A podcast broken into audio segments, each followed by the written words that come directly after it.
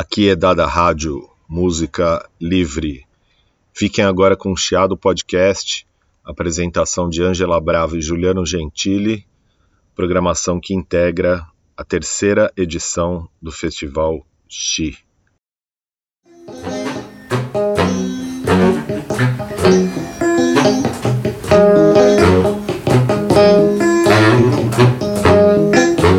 Chiado.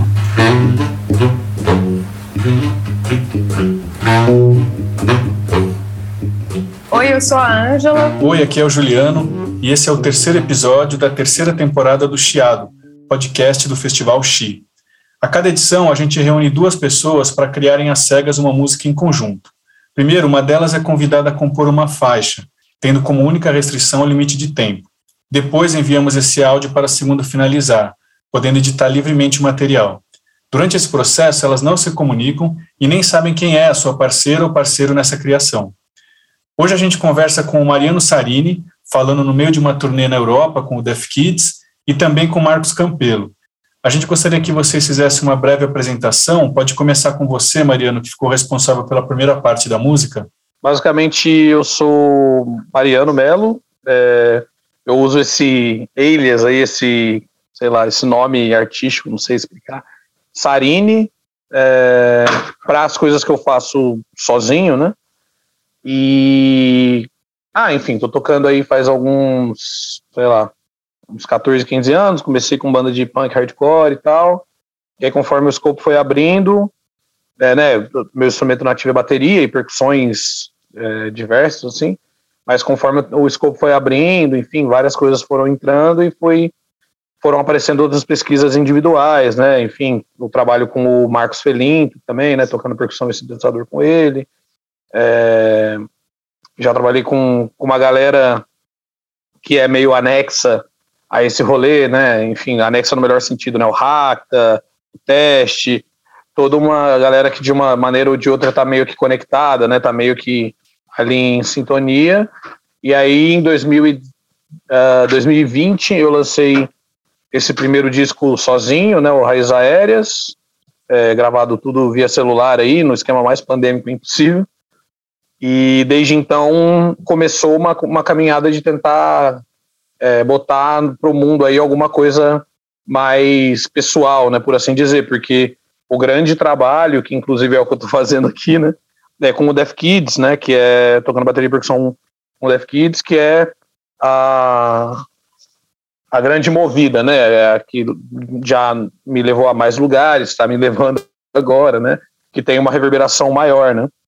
Inclusive, é, é, fez com que eu construísse vários desses laços que já foram citados, inclusive. Mas acho que, grosso modo, é isso. Beleza, Marcos? É, então, meu nome é Marcos Campelo. Sei lá, comecei a, a tocar mesmo, a fazer alguma coisa com som para fora, né? Quando quando eu comecei a tocar com, com, com, com o Zen e com o Renatinho, que são meus, meus colegas do Chinese Cook Poets. Mas, enfim, tem toda uma. Tem todo um, uma, um movimento parecido com, com o do Sarini, que é vi de algum underground, assim. Depois de vários movimentos loucos, assim, de, de, de juventude, eu acabei caindo na escola de música da FRJ, que muito felizmente é do lado da Lapa, e na Lapa tinha esse lugar incrível que era o Plano B, do Fernando Sagitário. E lá, cara, era como se fosse um epicentro do experimental, assim, juntava todo mundo, gringo, brasileiro, os caras que vinham de fora para tocar e tal, e era muito foda. Então era a gente uma loja foi. de disco onde tinham apresentações também, né? Ah, é, deixa eu falar, exatamente. Era um, era um sebo de, de vinil, onde o, o Fernando e, e a Fátima faziam shows, assim. Eles tinham a curadoria deles, mas era muito livre, então tinha de tudo. E aí eu pirando na faculdade e tal, e enfim, já tocava, já tinha umas outras ondas. E aí fui colando lá, já conhecia o, o, o, o Zene de antes, Felipe Zenícola, e, e aí o Renatinho chegou depois, Renato Godoy, nosso mestre, mixador, masterizador. Enfim, E aí daí. Hum? E baterista? E o baterista mais foda. Enfim, ele e Sarine estão tão pau a pau. Eu também não vou deixar Que isso? o cara mal. Que isso? Isso, eu tô nessa aqui é pra ouvir mais, rapaz. Que? Mas enfim, aí com o Chinese começou a ir para um lado da improvisação livre mesmo, que eu já vinha num lance meio Derek Bailey, meio etc e tal, assim. E a gente foi indo, eu tava na faculdade e tal, aí eu acabei fazendo uma residência na gringa, em que eu mergulhei na guitarra mesmo, assim, de um outro jeito, e voltei com uma cabeça querendo fazer um. Uma coisa mais free jazz, só que sem o jazz. Uma coisa Foi com a Mary brasileira, assim. Harrison, né? Essa, Foi essa com a Mary. Halvorson, é. Eu fiquei três semanas, quatro semanas quase, na Flórida, estudando com ela, trocando ideia, fazendo um monte de coisa, conhecendo uma galera. E aí quando eu voltei que começou um movimento mesmo, assim, de fazer as coisas de guitarra de um outro jeito. Essa busca mesmo, fazer uma coisa, um free, um, um, um free brazuca, assim, free choro. A gente já brincava no Chinese, assim, de fazer umas coisas assim. É, e aí eu fiz um monte de disco. Aí eu, eu fiz o disco de violão solo, que lancei pela Seminal. É, no próprio último disco do Chinese, tem umas faixas com umas fanfarras que a gente gravou um monte de instrumento maluco e foi simulando umas coisas fora do tempo. Muito, tá muito bom. Esse disco é bem, bem massa. É, aí lancei meu disco solo de guitarra e comecei um caminho de lançar disco, coisas solo e coisas de programação, assim. Aí, nesse caminho, que até uma pesquisa minha da faculdade, eu fiz o, o Michel Temer Trio, que o nosso baterista era o Michel Temer, que eu programei no computador, e a gente projetava o bonequinho do Michel tocando ao vivo, improvisando. Eu fiz um algoritmo que improvisava a batera, aí ia eu na guitarra, o Zene no baixo e o Michel grandão na parede, assim, improvisando e tal. Era, então, enfim. Aí na faixa com o Sarine tem isso. Mas enfim, nesse monte de pesquisa maluca, hoje estamos aí, mexendo com tudo: computador, improvisação livre e um negócio de trap meio maluco, assim, que tem na faixa também, enfim. Estamos por aí. Beleza. Vamos ouvir então a música Ciranda do Pó de Vidro, criada por Mariano Sarini e Marcos Campelo.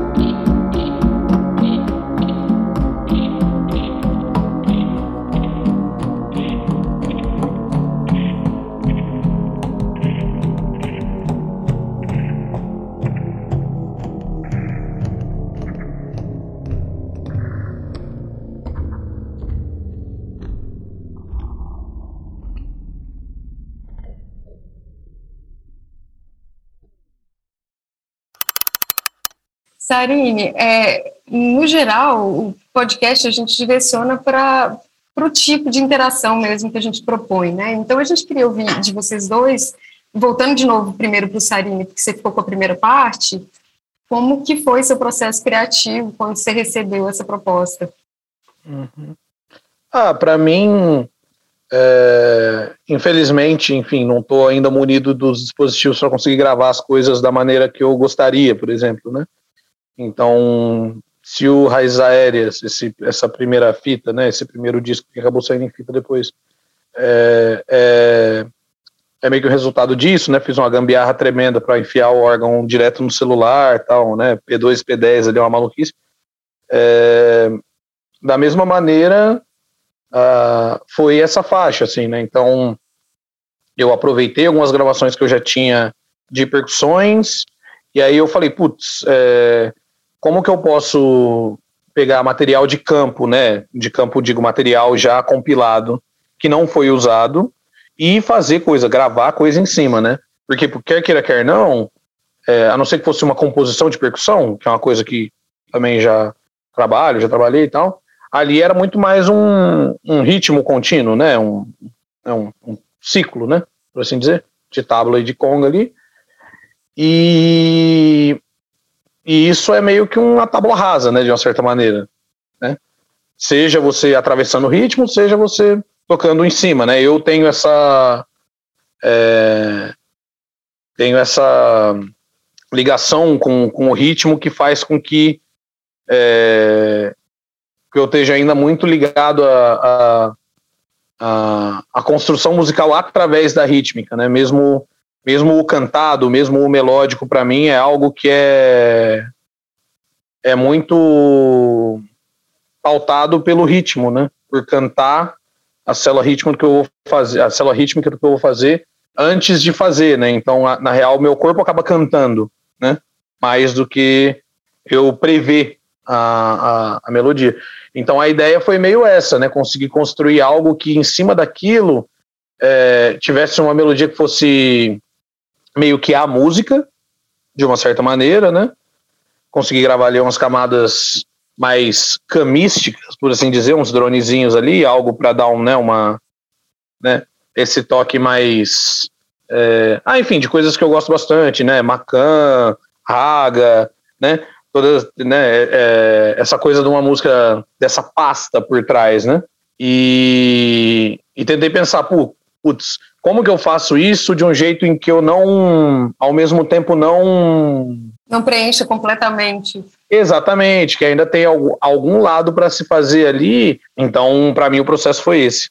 Você acabou enviando a, a faixa quase que completamente pronta, assim, né? Dava muito a sensação de uma música já pronta, né? E aí a, a nossa dúvida foi, foi como que o Marcos ia trabalhar isso, sabe? Hum. Conta pra gente, Marcos, como que você é, chegou naquele cara, resultado a partir eu, da faixa? Eu passei alguns dias enfrentando um, um, grande dilema ético aqui. Porque eu vi a faixa do Sarini e falei, cara, tá pronto, o que, que eu vou fazer aqui? Eu vou estragar a parada que ele fez, assim. Jamais. Aí eu falei, não, calma. Aí eu fui me trabalhando assim. Então, a única forma de mexer nisso é assim, perder qualquer escrúpulo e sair fazendo o que, o que der vontade de fazer. Claro que assim, eu reconheci o tema, eu reconheci uma estrutura, então isso aí já eu comecei a hierarquizar de alguma forma dentro da, da, da imagem, da macroforma da coisa que eu pensei. E ao mesmo tempo eu pensei, eu pensei assim também, isso que, que o Salim falou, ah, ele, ele criou um chão do começo ao fim. Aí eu ouvi, eu falei, caraca, tem, tem sei lá, sete minutos dessa percussão é, eu vou ter que fazer alguma coisa. Ao mesmo tempo, como é que eu faço alguma coisa que mantenha esse movimento, mas que dialogue com ele? E aos poucos eu também fui perdendo esse pudor assim, e as ideias foram vindo. E eu, eu não sei, eu, eu acabei incorporando. Eu fiz um processo que foi: eu vou tentar mexer o máximo possível, e aí depois eu vou vendo o que, que é de bom tom, o que, que é respeitoso e o que, que também tem que tirar que não dá para ficar. Mas no fundo ficou tudo, eu não tirei nada. Então. Fui perdendo a noção completa, assim, no final. Quando eu vi a primeira vez, eu, eu tive um pouco de dificuldade até de identificar onde estavam os elementos do Sarini. E aí Sério? eu fui ouvindo mais vezes e foi uhum. a sensação que tinha que você tinha desconstruído tudo completamente, sabe? Pega uma coisa, pega, sei lá, um carro e desmonta todas as peças para depois construir uma outra coisa com as mesmas peças, sabe? É, o meu medo era esse, porque a gente acaba perdendo a noção, né? Quando você está dentro do processo, eu sabia o que, que era o Sarini, e eu comecei a mexer, uma hora eu falei, cara, será que eu estou mexendo demais? Será que a coisa vai se perder? Mas aí eu lembrei, ah, a brincadeira desse jogo é faz Exato. aí o que você Exato. achar. Eu tava, você tinha tava achando que tava rolando, pra... eu falei, pô, tá ficando bem porque, interessante. Até porque continuar. corria o risco de, de você também entrar ali só com mais uma camada, né? E aí não, ia então, aparecer, não ia ter essa verdade, faixa conjunta que é a, é a ideia do podcast. É tudo uhum. culpa do Sarini, porque ele me mandou uma faixa muito pronta. Então eu tive que. Eu tive. Não, pô, foi ótimo, eu tô zoando você, pô. Foi bom demais. E aproveitando que vocês estão falando da faixa, tem uma coisa que eu acho que é incomum, assim, é, da, do trabalho de vocês, que é utilizar práticas musicais é, bem diversas, do que seria, vamos dizer assim, superficialmente um gênero mais associado, por exemplo, no caso do, do Mariano, da F-Kids, o The Beat, o Punk, ou a improvisação uhum. livre, no caso do, do Marcos. Inclusive, em entrevistas vocês falam isso, né? Assim, o Marcos falou do free samba, do free choro, né? Assim, por que, que não existe um free samba, um free choro? Uhum. É, e, e, o Mariano também trouxe essa dimensão do corpo para a música ao falar do ritmo, né? Uhum. E, e, também fala e traz isso para a música que vocês fazem é, de, de incorporar uma música não branca, não ocidental. Vocês uhum. pensaram isso criando essa faixa? Isso é, é uma coisa natural na criação de vocês? Para mim é um bagulho natural, honestamente. Tipo, pensar, por exemplo, esse negócio mesmo, né? Para mim é, é muito natural que eu tenha uma vivência com o ritmo. Por exemplo, por isso, inclusive, eu, eu me sinto muito atraído por música que muitas vezes é restritiva harmônica e melodicamente. Eu não sou a pessoa tanto da, do, da rebuscação, né, do, do rebuscamento melódico e harmônico, me interesso muito por, por exemplo, o raga indiano, né, por raga hindustani, né, música é, macan, porque eu acho interessante justamente essa ideia de, tipo, é, não, não são as notas, mas a expressividade. Então é assim, são cinco notas que você tem ali. Só que peão faz o céu e o inferno ali, é duas horas de alguém fazendo. Ah, só que, né? Respeitando. É como se fosse um jogo, percebe? É, ao restringir dessa maneira, você acaba propondo. Que é assim: você tem isso aqui, você só pode. É tipo uma amarelinha, você só pode pisar nessas pedras aqui. Dito isso, o resto é contigo, faz o que você quiser aí, sacou? Então, para mim, isso é meio natural. E um negócio que eu achei interessante da, da faixa é justamente que é, é, me parece, até por causa da recorrência do tema, né? Do banana, né? É, que parece que, é, que, que quase como se fosse uma rádio sintonizando em lugares diferentes, mas ao mesmo tempo parece que são é, di, diferentes versões do multiverso dessa música tretando para aparecer, assim, sabe? E você, Marcos, você tem discos é... tão diversificados também?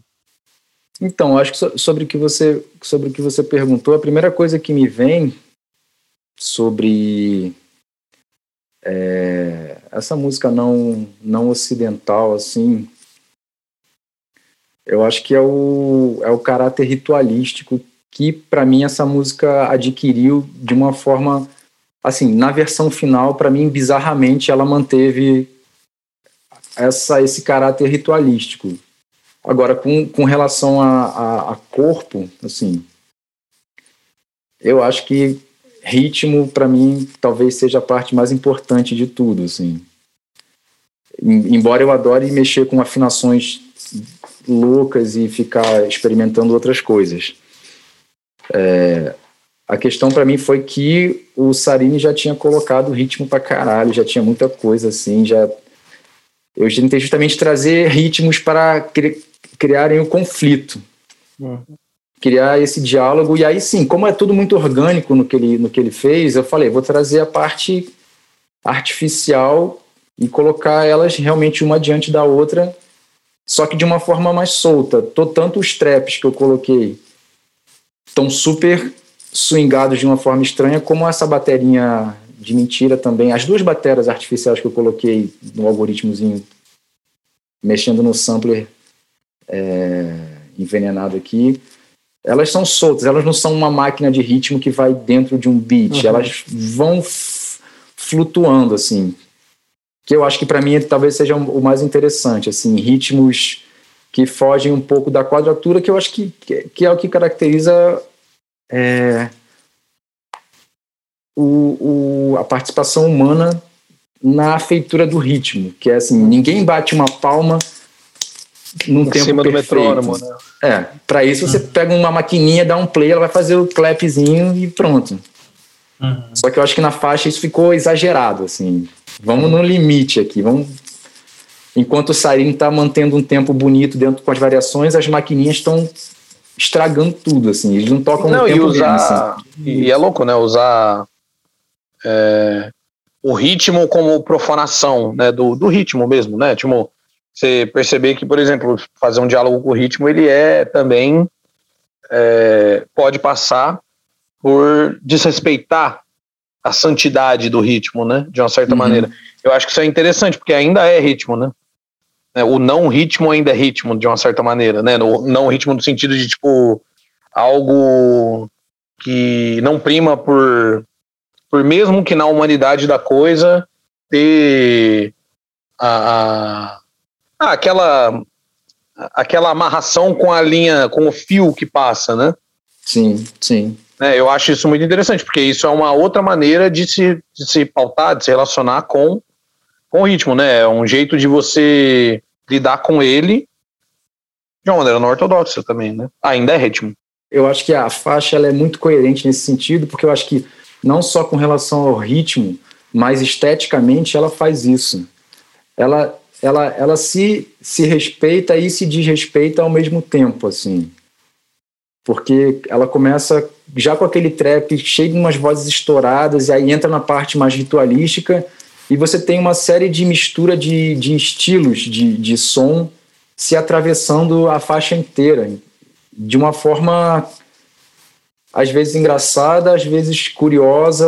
Eu não sei, eu achei que ficou bem maneiro isso. Assim. Legal. Gente, brigadíssima pela participação, por estar aqui, pela conversa, pelo rolê todo. Valeu demais.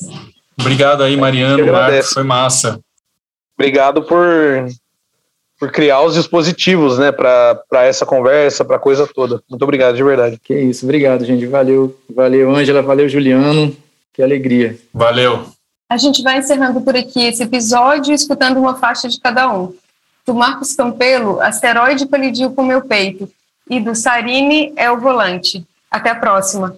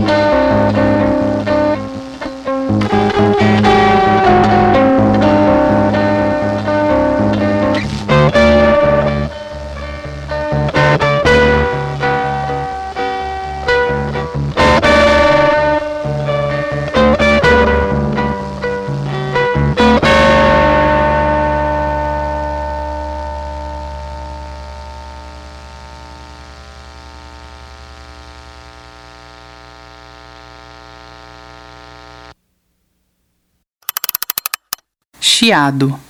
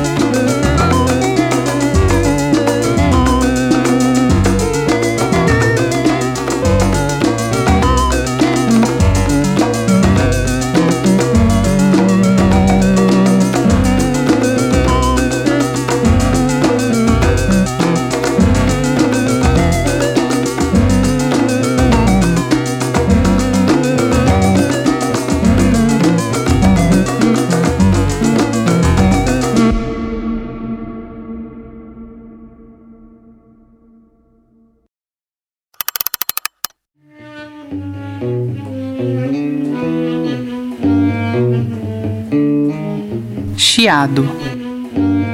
Chiado é o podcast do Chi, Festival de Música Criativa. Realização: Uirapuru Produtora. Identidade visual: Iago Mate. Mixagem e masterização: Bernardo Pacheco. Vinheta: César e Juliano e Daniela dos Santos. Concepção, curadoria, entrevistas, edição dos episódios e da vinheta: Ângela Brava e Juliano Gentili. Gravado entre maio e junho de 2022. Assim como nas duas primeiras temporadas, as faixas colaborativas criadas para esses episódios compõem um álbum, que vai estar disponível em chiado.bandcamp.com. Este projeto foi contemplado pela quinta edição do edital de apoio à música para a cidade de São Paulo, da Secretaria Municipal de Cultura.